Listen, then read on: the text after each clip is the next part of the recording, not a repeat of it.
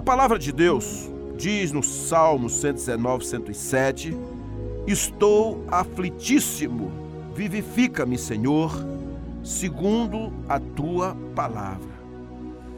Meus irmãos e ouvintes, ah, nós precisamos orar, mas muitas vezes estamos em dias difíceis, em dias maus, em dias de aflições.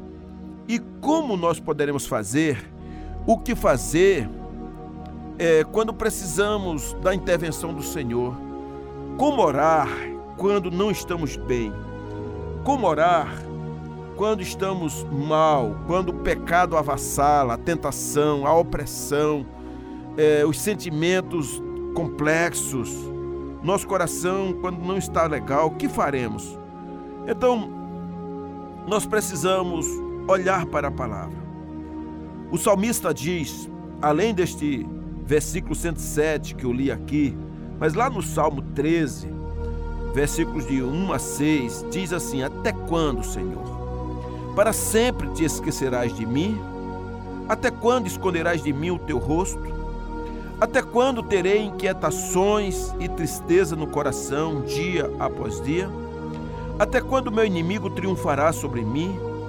Olha para mim e responde: Senhor, meu Deus, ilumina os meus olhos, ou do contrário dormirei o sono da morte. Os meus inimigos dirão: Eu o venci, e os meus adversários festejarão o meu fracasso. Eu, porém, confio em tua benignidade. O meu coração exulta em tua salvação. Quero cantar ao Senhor pelo bem que me tem feito. É claro que o salmista não estava nada bem aqui. Ele estava mal, ele estava com medo, ele estava no caminho da depressão, ele estava realmente empalidecido com os problemas que avassalavam sua vida, ele estava se vendo um fracassado, ele estava pedindo que o Senhor iluminasse os seus olhos, que o Senhor tivesse misericórdia das suas inquietações e das tristezas que avassalavam o coração. Você conhece alguém assim? Você conhece alguém que está passando por isso? Ou você de repente está vivendo assim, triste, se sentindo esquecido de Deus? É como se o Senhor estivesse virando o rosto da, da sua própria situação, da sua vida como se o inimigo tivesse tendo força sobre você. Você está nessa situação? Mas a Bíblia diz, o Senhor diz assim: tende bom ânimo, eu venci o mundo. Então, parecidamente com Davi, às vezes somos nós que temos esses sentimentos. Então, se isso está acontecendo com você, ou com alguém que você conhece, que atitudes deverão ser tomadas para que venha mudar esse quadro. O que se deve fazer quando a resposta de Deus parece que não chega diante dos, dos momentos complexos, das aflições? O que fazer quando a gente ouve somente como se fosse um céu de bronze, um silêncio? O que fazer quando questionamentos acontecem, surgem, as dúvidas elas embrulham dentro do coração. Será que há um dilema assim na vida de alguém? Ó oh, queridas, ó oh, amados, muitas vezes há dias maus, dias de aflições, e aí a gente fica esperando uma solução, clamando a Deus. E o salmista aqui, ele sentiu na pele essa experiência. Não era nada fácil, era um momento complicado mas eu quero trazer algumas lições importantíssimas para você se sair mais que vencedor em dias maus, em dias de aflições, em dias de provações. Primeiramente, não pare de orar. Essa é a primeira lição. Não pare de orar. Pois o Senhor ele é poderoso. Ele é incrível, ele é fantástico. É o Senhor que diz aqui no versículo 3, né? Aliás, é o salmista que está dizendo aqui no versículo 3: Olha para mim e responde, Senhor, meu Deus. É você clamando, Senhor, se compadeça de mim. Então continue batendo. A Bíblia diz: pedi, pedi, dá-se-vos-á, batei, batei, abre-se-vos-á. Então continue orando ao Senhor. Não pare, porque se Deus nosso não fecha os ouvidos, ainda que pareça, mas ao momento que ele vai agir, ao momento que ele vai entrar na sua vida, ao momento que ele vai fazer algo extraordinário. Então, no tempo de aflição, continue falando perseverantemente com o Senhor. Continue buscando a face dele. Talvez as lágrimas estejam descendo no rosto. Talvez o coração esteja com taquicardia. Talvez você esteja ofegante.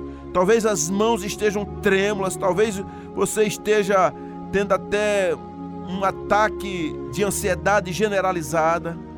Talvez você esteja vivendo um tempo da dor, do lamento, da perda, do, do luto. Há um sofrimento. Está cansado, está fraco. Mas, por favor, continue orando. Continue orando. Há um momento que o Senhor vai agir. Nunca pare de clamar. Insista Continue dizendo: Senhor, não sairei daqui. Falarei como Jó, ainda que venha, que o Senhor venha cortar a árvore, venha queimar, mas eu continuarei crendo, clamando. Acredite, o Senhor, Ele é amoroso, Ele é misericordioso. Não tenha pressa de sair, porque o Senhor vai agir. É a palavra de Deus que diz no Salmo 91,15: É só me chamar que eu respondo Ficarei ao seu lado nas horas ruins. Resgatarei você e depois darei uma festa em sua honra. Aleluias!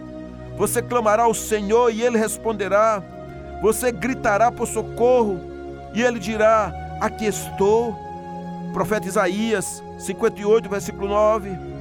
Ainda o próprio profeta Isaías, em 65, 24, diz: Antes de eles clamarem, eu responderei antes de terminarem de falar, já os terei visitado. Será que você pode imaginar e confiar no Senhor? Eu lembro de uma ilustração que recentemente li e também distribuí para muitas pessoas, é, onde diz, citando o Salmo 40, versículo 1, que diz: Esperei com paciência pelo Senhor e ele se inclinou para mim e ouviu o meu clamor. Porque, queridos, qual é o meio mais perfeito de comunicação com o Senhor? É a oração. Então nós precisamos aprender a orar. Sem dúvida, antes de mais nada, precisamos orar com fé. E fé é ter confiança que no tempo certo a solução virá, como está em Hebreus 2:3, parte B. Haverá ocasiões que a espera é como um aguilhão, há uma aflição, mas temos que nos lembrar em que muitas e muitas vezes a demora é necessária para que Deus venha trabalhar as mudanças em nossa vida ou mesmo alterar situações na vida de pessoas que estão em nossa volta. Diz uma ilustração que ao chegar em casa, uma senhora ela tinha ido participar de uma ópera. Mas quando chegou em casa, ela notou que sua joia de alto valor não se encontrava mais presa ao seu vestido. Ela ficou muito apreensiva, porque aquela joia ela havia recebido do seu esposo fazia poucos dias. Era preciso então que ela recuperasse aquela joia. Como ela imaginou que de repente podia ter perdido no carro, ela desceu as escadas, foi até a garagem, abriu o carro e examinou cuidadosamente em cada cantinho, mas não encontrou. Então, o que fazer? Já era tarde. Então, o mais sensato seria deixar para o dia seguinte para buscar novas providências. Antes de dormir, ainda deu uma boa olhada no quarto de vestir para ver se tinha caído por ali aquela joia Nada, foi tudo em vão. Aquela noite ela não conseguiu dormir, ficou preocupada. De manhã, no dia seguinte, nas primeiras horas, aquela senhora fez uma ligação para o teatro onde estivera assistindo aquela ópera. E ela gentilmente foi atendida pelo gerente daquele teatro, a quem ela contou os detalhes a respeito do ocorrido. Disse-lhe que estava certa de haver perdido durante o espetáculo da noite anterior a sua joia de valor incalculável. Era um broche de ouro cravejado de brilhantes. Sobretudo, era um presente dado com muito amor pelo seu marido. O gerente, que demonstrou todo o interesse em colaborar na busca, pediu-lhe que permanecesse na linha, enquanto faria as verificações de praxe. Saiu então à procura, deixou ali o telefone, ela na linha, e ele foi buscar o administrador, a quem contou a história, indagando em seguida a respeito do possível aparecimento daquela joia em meio aos papéis retirados do chão do teatro. O administrador informou prontamente que a joia havia sido encontrada e guardada em lugar seguro. Voltando aquele gerente ao telefone para transmitir a feliz notícia, o gerente, ele constatou que aquela senhora já havia desligado o telefone. Como aquela senhora não havia revelado o seu nome, o endereço ou o número do seu telefone, foi impossível encontrá-la para entregar aquela joia que tanto, tanto ela desejou recuperar. Então, queridas e queridos, essa ilustração, quando eu estou falando de oração, mostra quantas pessoas estão clamando a Deus buscando ao Senhor, estão às vezes desesperadas diante do Senhor, pedindo alguma coisa para que o Senhor faça, porque é muito importante. Mas elas não esperam, não aguardam a resposta de Deus, desanimam depressa demais e vão em busca de outras soluções. Esquecem de fato que Deus muitas vezes não responde na mesma hora, porque o Senhor responde de acordo com a vontade dele, ele é soberano e é no tempo oportuno, é no tempo kairós, é no tempo de Deus que ele responde. Não é de acordo com a nossa vontade, mas é de acordo com a perfeita sintonia do Pai. Então, se você quer esperar a vitória, quer ter a convicção, sejam elas agora que estão lhe afligindo, situações materiais, intelectuais, situações espirituais, relacionais, por favor, espera no Senhor. Ele vai responder, continua falando com ele, continua pedindo, continua dando glórias, continua servindo a ele. Se você faltar a paciência, então você pode se precipitar, as consequências poderão ser funestas. Você talvez não ouça que Deus está falando, e aí os prejuízos e os sofrimentos poderão te acompanhar pelo resto da sua vida. Eu não sei se o seu coração está aflito, mas confie no Pai. Por isso que o versículo 5 desse salmo diz: Eu, porém, confio em Sua benignidade. Não ache que Deus está em silêncio. O salmista aqui continua a confiar no Senhor. Mesmo que a intervenção de Deus ainda não tenha acontecido, ele confiava no seu Deus. O que motivava o salmista a não esmorecer na fé era a benignidade do Senhor. Ele é maravilhoso. O Senhor, eu digo aqui para vocês, nunca me deixou na mão. Ele respondeu a minha oração. O termo aqui da palavra benignidade descreve o amor fidedigno de Deus. Aliás, irmãos e irmãs, na verdade, descreve um amor que jamais falha. E a Bíblia diz: Bem-aventurado o homem que põe a sua confiança no Senhor. Está aqui no Salmo 40, versículo 4. Então, ore, ore ainda que as dores estejam aí com você, porque quando você está aflito, você é chamado a continuar levantando as mãos ao trono de Deus e adore o nome dele. A Bíblia diz: em tudo dai graças. Por isso que o salmista diz: Quero cantar ao Senhor pelo bem que me tem feito.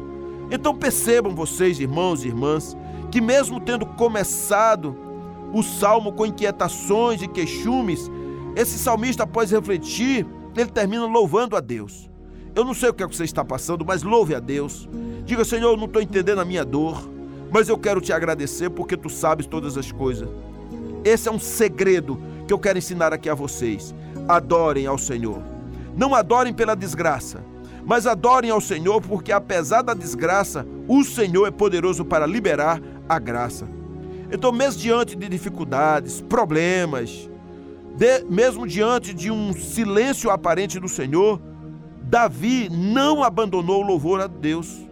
Ele declara que irá cantar ao Senhor pelo bem que o Senhor tem feito. Deus é bom.